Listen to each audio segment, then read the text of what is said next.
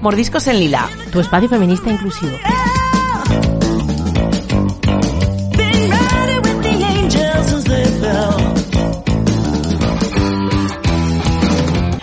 Muy buenas a todo el mundo. Este mes el equipo de Mordiscos en Lila se traslada a un estudio de verdad. Hemos tomado la decisión de hacer una apuesta por la calidad y si todo va bien, seguiremos en esta línea. Así que estamos muy contentas con este estreno, gracias también al equipo de Bosnero Producciones. Saludos también a quienes forman parte de Siéntelo con Oído y como siempre nuestro cariño y agradecimiento. Esta entrega la vamos a empezar sobre ruedas porque la bicicleta va a ser la primera protagonista invitada a este espacio. Y por supuesto, colectivos ciclistas formados por mujeres son quienes conducen. Teresa Plameseguer se echó al monte como maquis y allí construyó su identidad como hombre. Había sido torturada, entre otros motivos, por tener unos rasgos sexuales diversos. Queremos rendir homenaje a esta persona cuya historia no debe olvidarse. Conoceremos un poquito de esto gracias a de la mano de María. También hemos elaborado un pequeño boletín para acercaros a la actualidad y sus repercusiones en nuestras vidas y para cerrar tenemos una invitada muy especial que nos va a traer la música y algo más. ¿Arrancamos?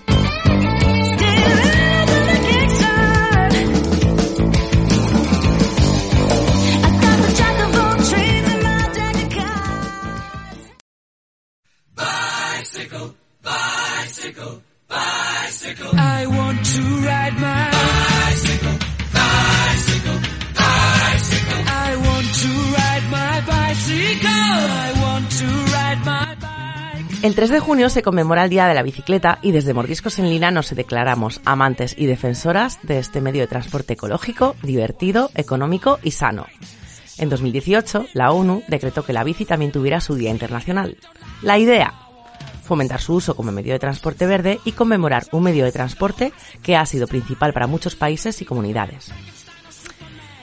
Es un, es un medio de transporte sostenible, como decía, ecológico, limpio, asequible, bueno para la salud, no afecta al medio ambiente, en fin, no me cansaré de repetir las ventajas. Aunque en la actualidad somos muchas las mujeres que pedaleamos y se ha normalizado este hecho, no siempre fue así. La bicicleta fue en su día motivo de controversia cuando se trataba de ser utilizada por mujeres. La mujer que montaba en bicicleta rompía las reglas establecidas sobre el comportamiento femenino y se convertía en una persona de dudosa moral. Un gran escándalo acompañó a las primeras ciclistas. A la londinense Emma Eades la recibían a pedradas, a otras muchas las insultaban y agredían. También los médicos opinaban que el ciclismo era una actividad perjudicial para el organismo femenino, considerado más débil que el masculino. Creían que podía causar esterilidad y trastornos nerviosos. Además de los prejuicios, estas mujeres se enfrentaron al otro obstáculo, la vestimenta femenina, compuesta por pesadísimos vestidos que convertían la práctica del ejercicio en una misión apenas imposible. Hoy existe todo un tejido feminista en torno al uso de la bici y desde hace algunos años surgen colectivos que siguen trabajando para que la brecha de género en el uso de la bicicleta se rompa del todo. Bielas Salvajes es uno de estos colectivos y hoy tenemos en el estudio a una de las integrantes. Bienvenida, Almudena, y muchísimas gracias por estar con nosotras hoy en, en Mordiscos en Lila. Hola, ¿qué tal? Un placer. Tenéis, en Bielas Salvajes tenéis un lema que refleja este espíritu del colectivo, ¿verdad? Es pedalea, vuelas, es salvaje. Y sí, un poco pues queríamos, eh, en uno de los viajes que hicimos de varios días en bici con Alforjas, sentimos un poco ese rollo de, jo, llevamos dos días sobreviviendo sin, sin haber preparado nada, hemos volado por las carreteras y como que habíamos sido muy, muy naturales, muy salvajes, ¿no? Y entonces venía un poco a explicar eh, la sensación, el sentimiento que habíamos tenido en esa experiencia. ¿Cómo y por qué surge Vielas Salvajes? ¿De dónde, ¿De dónde nace?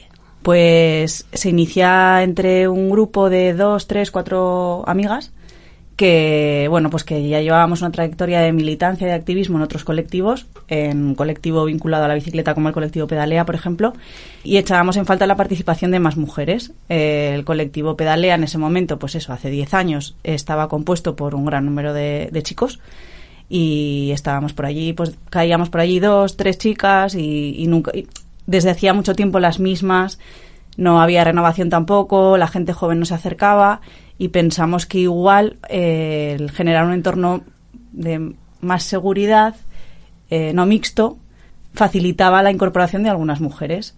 habíamos visto que había sido éxito eh, la experiencia en este, de esta manera en el campo del running. O sea, de repente se puso de moda que la gente saliera a, correr a la calle. Eh, las carreras que se organizaban en las ciudades de repente tenían un éxito total de, de participación y además hubo quien empezó a organizar grupos de entrenamiento solo para mujeres. Y esas carreras que ya empezaban a tener alta participación en general, pero muy masculina, empezaron a tener alta participación también femenina. Dijimos, venga, pues igual funciona también esa, o sea, no inventamos nada, ¿no? Funcionará la fórmula en el tema de correr, pues igual funciona también en el activismo, en la bici, en lo deportivo y en lo y en lo político, o sea, en, todo el rollo así de, colectivo de demanda que queríamos armar y, y esa fue la experiencia, el experimento, vaya, un poco Cuéntanos un poquito, Almudena, las, las, actividades que soléis, que soléis promover. Pues vamos un poco al día y eso nos lo facilita la frecuencia de asambleas que tenemos. Nos juntamos cada 15 días y entonces ese es en ese momento en el que pues ponemos encima de la mesa propuestas que nos llegan, ideas que algunas tenemos en la cabeza que nos gustaría desarrollar y que siempre en grupo y en colectivo son más pues son mejores, o sea, es que eh, el, individualismo es un, es un horror en este campo. Y, y entonces, pues e, esa es un poco la fórmula, tanto con hermanamiento con otros colectivos y otras otras luchas y luego inquietudes propias personales y lo que sea de rabiosa actualidad que haga falta sacarlo fuera pues vamos armando. Con esto, pues que nos salen, pues eh, hemos hecho un montón de salidas ciclolunares para animar a la gente a salir eh, y hacer un poco así de mm, pues de, crítica a la contaminación lumínica, el escapar del caos de la ciudad en las noches de luna llena y salir un poco a la periferia y disfrutar de pues eso de la naturaleza y el campo alumbrada solo por la luz de la luna. Hemos armado también algunas actividades más culturales, con rutas teatralizadas, recorridos por la ciudad en bici, paseos en bici, que además tenían contenido pues teatral de algún tipo de, demanda social o, o, a lo mejor con temáticas muy relacionadas con la bici, con la historia de las mujeres y la bicicleta que contabas antes, pues un poco así. Armamos salidas de un paseo solo por, venga, pues me voy a dar una vuelta el sábado por la mañana, Estamos en contacto en una red de ciclistas diversas y forma parte de, esta red colectivos de todas partes del mundo, en general de habla hispana, porque pues bueno, surgió así y de, momento sobre todo estamos gente de Latinoamérica y gente del Estado español. Y, y con este hermanamiento, así con esta red, intentamos celebrar cada año un encuentro de ciclistas diversas. Aquí, de momento, no estamos haciéndolo tan tan internacional, pero en el Estado sí. Y hemos empezamos en Zaragoza, empezamos nosotras, hace pues 2017, 2018, y mm, ya ha habido ya cinco ediciones y bueno, vamos a ver si conseguimos la sexta, que la pandemia lo ha tenido todo un poco paralizado. Hemos armado un fanzine y entonces pues lo mismo, nos hemos dedicado a plasmar sobre el papel nuestra experiencia como colectivo, nuestra trayectoria de nueve años que se cumplen ya. ¿Cómo se llama el fanzine? Tiene un pequeño titulito, es Fanzine de Vielas Salvajes, lleva Llévame en tu bicicleta, es un poco como es pues la letra de la canción de pues Shakira y, y, eso no sé, un montón de actividades. Eh, nos vamos de viaje con alforjas, eh, que es lo que más nos gusta, salir de Zaragoza en tren o en bici directamente y pasar unos días y dormir por donde se puede y tirar solo con la bici y la compañía y eso, un montón de cosas.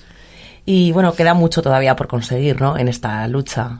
Sí, estamos contentas porque es verdad, creemos, y la evaluación es que alcanzar nueve años de trayectoria ininterrumpidas en los tiempos que corren y colectivos que han surgido en este, pues eso, pues en el siglo XXI, con igual la desmovilización generalizada que, muchas sentimos, pues que haber alcanzado nueve años es un, es un récord y, lo queremos vivir así y nos anima, pues eso, a, si hemos pasado y hemos sobrevivido a nueve años o la crisis de, fíjate, después de cinco años de actividad la gente no se ha descolgado, eh, pues podemos llegar a más. Y, y sí, nos encantaría que creciera en número, pero bueno, somos una asamblea con 12, 15 personas activas, que eso está muy bien 12 personas activas que se van reuniendo cada 15 días, está muy bien, entonces sí, eh, pero pues eso, sí, muchas metas por alcanzar, pero todavía con mucho músculo por Pues, explotar. Nuestra enhorabuena, Almudena. Muchísimas gracias por aportar a este proyecto. Os deseamos la mejor de las suertes y, por supuesto, larga vida a las bielas. Muchas gracias.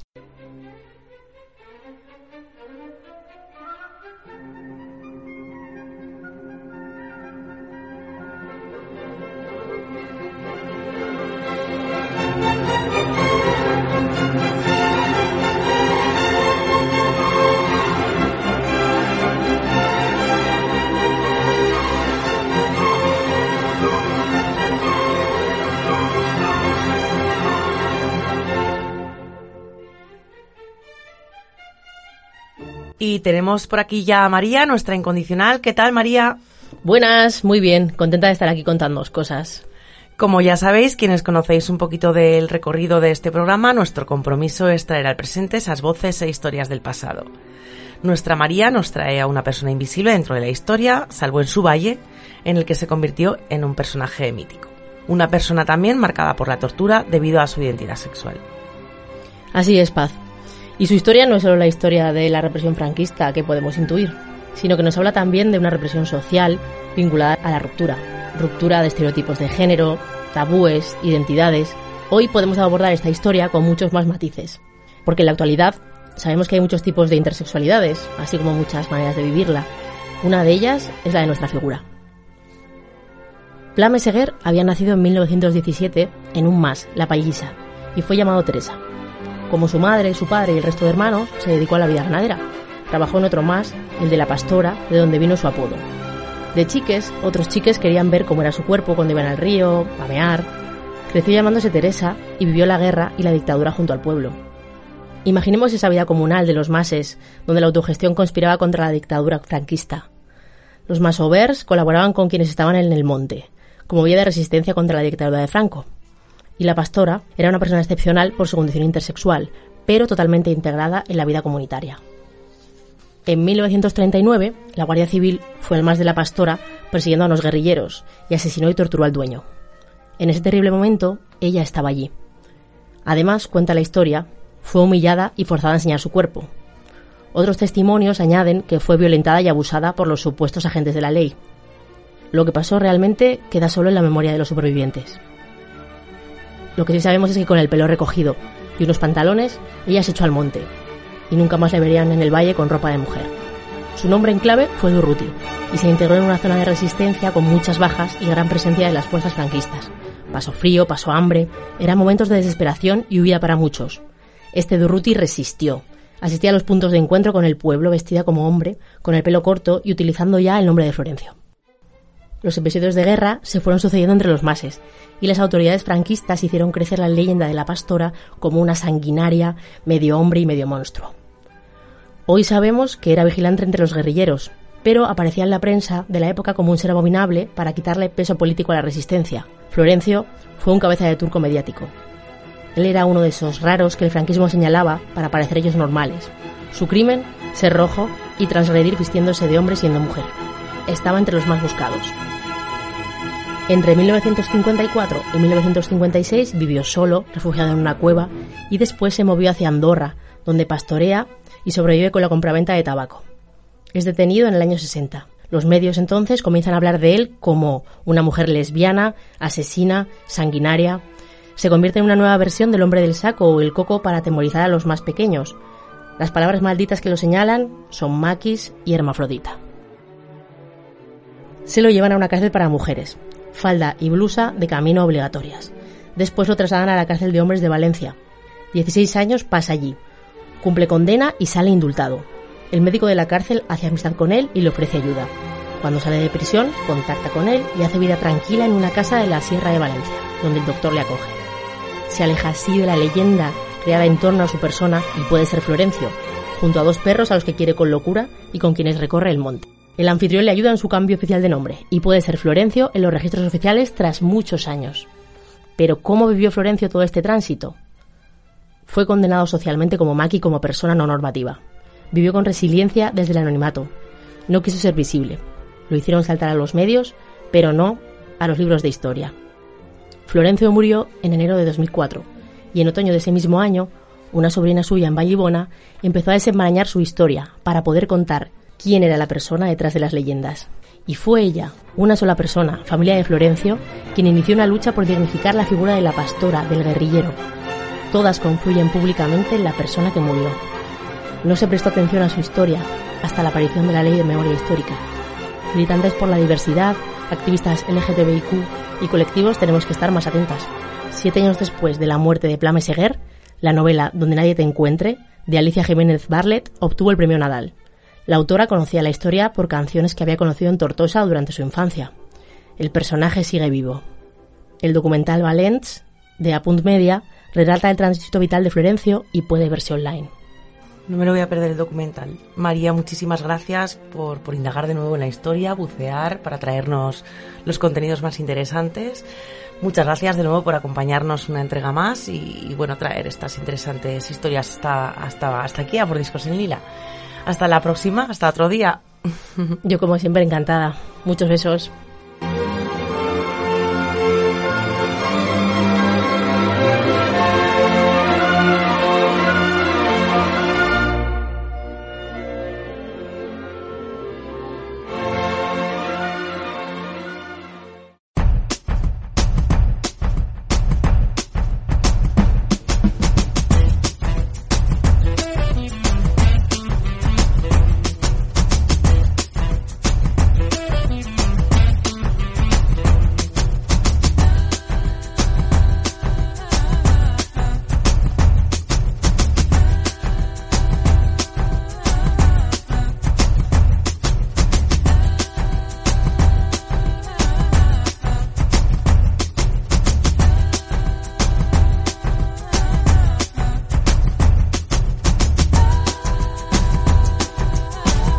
De mayo, violación grupal en Málaga.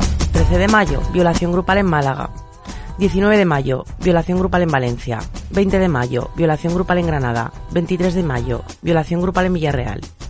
Es muy preocupante el incremento de los delitos sexuales cometidos por menores. Es muy preocupante la banalización con la que hablan los menores de las relaciones sexuales, tanto agresores como víctimas, cuando se escuchan sus declaraciones judiciales.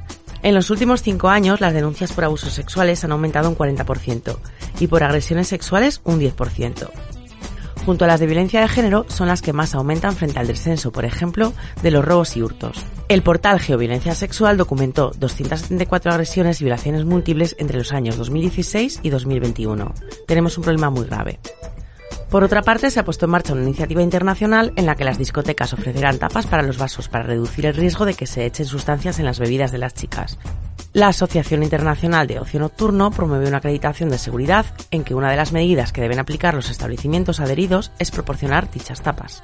El pasado 26 de mayo se aprobó en el Congreso la nueva Ley de Libertades Sexuales, más conocida como la Ley de Solo sí es sí, la nueva norma convierte todo acto sexual sin consentimiento en una agresión y despliega un itinerario de medidas para las víctimas al estilo del que ya existe para la violencia de género desde 2004.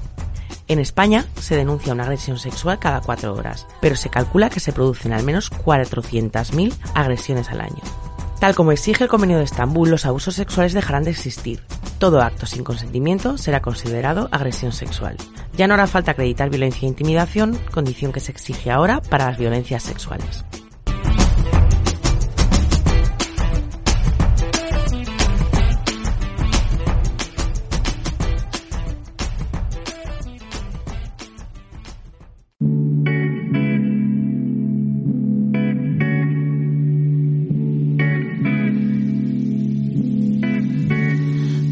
Luna aparece en el cielo como la marea que viene y va, como las flores que nacen y mueren, así mi cuerpo cambiando está.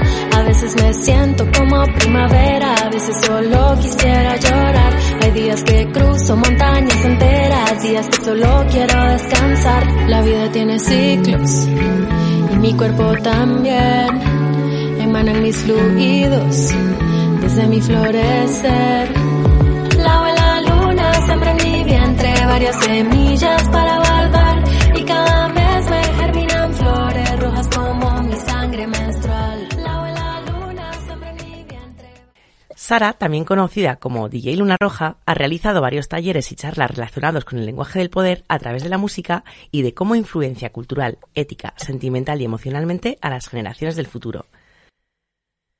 Pintando la música es un nuevo proyecto y hoy tenemos el gustazo de tenerla al otro lado de la línea. Sara, bienvenida a Mordiscos en Lila. Hola, buenas. ¿Qué tal, Sara? ¿Todo bien? Muy bien, muy bien.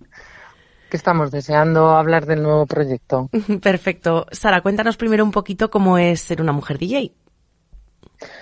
Bueno, eh, al final es ser una mujer, ¿no? Pero eh, sí, es un campo que es cierto que durante la historia ha estado como muy ocupado por los hombres y ahora pues bueno cada vez hay más mujeres como en otros ámbitos no eh, en otras profesiones que nosotras también estamos ocupando nuestro espacio yo llevo desde los 18 trasteando con los platos y así en el 2017 tomé la decisión como de salir fuera no no solo en en el ámbito de amigos y de un espacio cómodo, sino ya salir pues para, para hacer disfrutar a más gente y disfrutar yo, pero en espacios fuera. Entonces, a ver, es un, vuelvo a repetirlo, es un campo que es eh, una profesión que mayoritariamente tu entorno son hombres, compañeros profesionales, digamos. Y cuesta, cuesta un poquito, la verdad como muchas otras historias. Sí, son profesiones masculinizadas, ¿no? Sí, sí, sí. Y sobre este nuevo proyecto, Pintando la Música, ¿qué nos puedes contar? Pues bueno, realmente mm, yo he participado mucho en, manifestaciones, eh, eh, concentraciones, ¿sabes? Pues desde el 8M a LGTBQ más I, a, bueno, a ver, el, a un festival de enfermedades eh, mentales y artes pirinaicas, a festivales de mujeres, artistas rurales, a festivales de diferentes tipos de, culturas. Entonces siempre como que ido llevando música como muy variada según donde iba, ¿no? Según la temática o la lucha o... Entonces, claro, yo creo que a mí como que, que me ven una DJ posible, ¿no? De pedirme cosas. Entonces, hace unos meses, no mucho, pero hace, no, no recuerdo bien si fue en, febrero, eh, la plataforma de la Escuela Pública de Huesca me solicitó hacer una actividad que querían cambiar y hacer una actividad de música, ¿vale? En el, el día que hacen una fiesta para reivindicar la escuela pública en vez de llevar un cuentacuentos para las familias. Entonces, pues bueno, yo me puse a investigar y saqué este, se llamaba eh, una sesión divertida. ¿Vale? Musical divertida. Y luego me llamaron también para un festival de música electrónica para hacer como algo familiar en el castillo de Montjuic que se llama La Mostra. Y ahí ya metí lo de pintando la música, porque me di cuenta que había que compaginar un poco, pues, la actividad de, digamos, la música y la pintura, ¿no? Sin intervención, es una actividad no intervencionista. Que esto también cuesta bastante porque ya he hecho también otra actividad para familias, eh, de pintando la música, ya me han pedido en varios colegios, entonces siempre me preguntan, ¿y tú qué les dices o qué pautas das, no? Digo, no, no, aquí no hay pautas, esto es libre, ¿no? Entonces, ¿qué otra de las cosas que cuido muchísimo en este, en este proyecto es el lenguaje inclusivo, de diferentes eh, realidades culturales, eh, bueno, pues tener un poco de cuidado con la música, que se escucha, que sea divertida, que sea activa, que, que tenga esos sonidos actuales, pero que, que el, el lenguaje ya que has explicado un poco lo del lenguaje del poder a través de la música, ¿no? Pues el lenguaje se tenga muchísimo cuidado con lo que le enseñamos a las generaciones del futuro, ¿no? Que están escuchando verdaderas barbaridades sin ser conscientes, ni las familias, ni los, ni las niñas, ni niños, ni niñas, ¿sabes? No, es como se escuchan cosas muy bestias y las cantan, pero no son conscientes de qué significa, nadie les les explica esto, ¿no? Entonces, bueno, pues tener un poco de cuidado cómo, qué música pones de fondo en actividades familiares, ¿no? Era un poco esta la historia de pintando la música. Y Sara, porque tú pues siempre has sido una DJ trancera y bueno, un poco más ligada a esta, una música un poco más así, más ligada a la fiesta, electrónica, exactamente, música trance. Y como este cambio Así un poco, ¿por qué?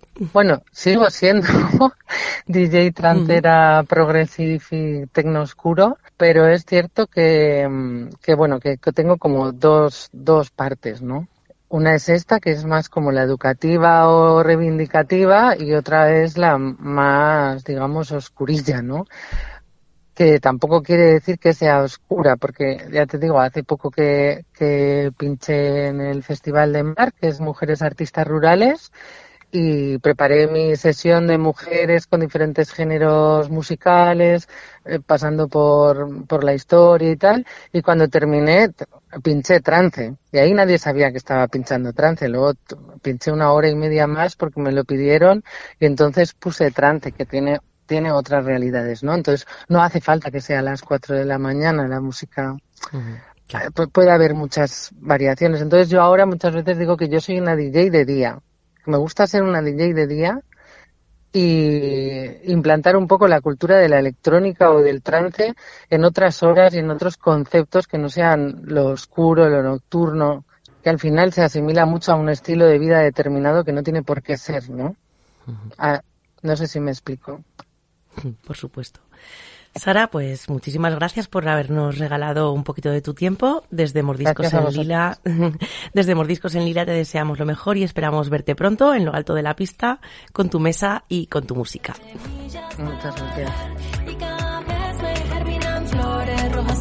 mi sangre menstrual. Mi sangre no es sucia mi sangre no es ninguna enfermedad, no es ningún secreto, no es para tener vergüenza, no me vuelvo impura, no huelo mal.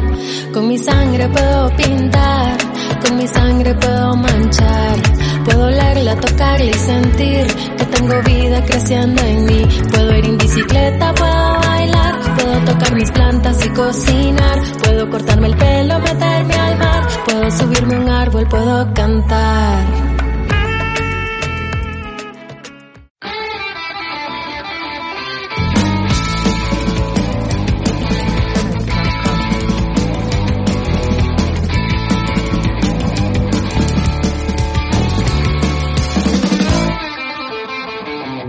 Ya toca despedirnos. El mes que viene nos encontramos otra vez con nuevas historias feministas. Esperamos que llevéis bien los calores del verano que ya empieza.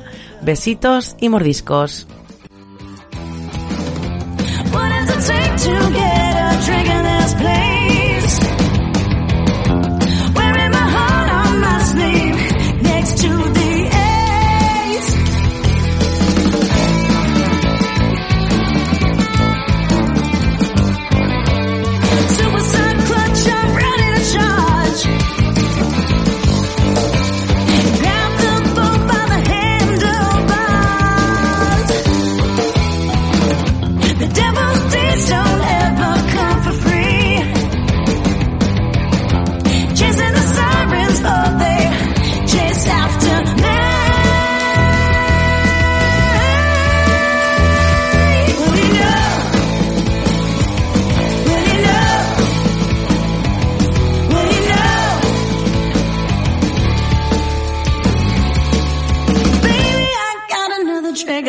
sleep.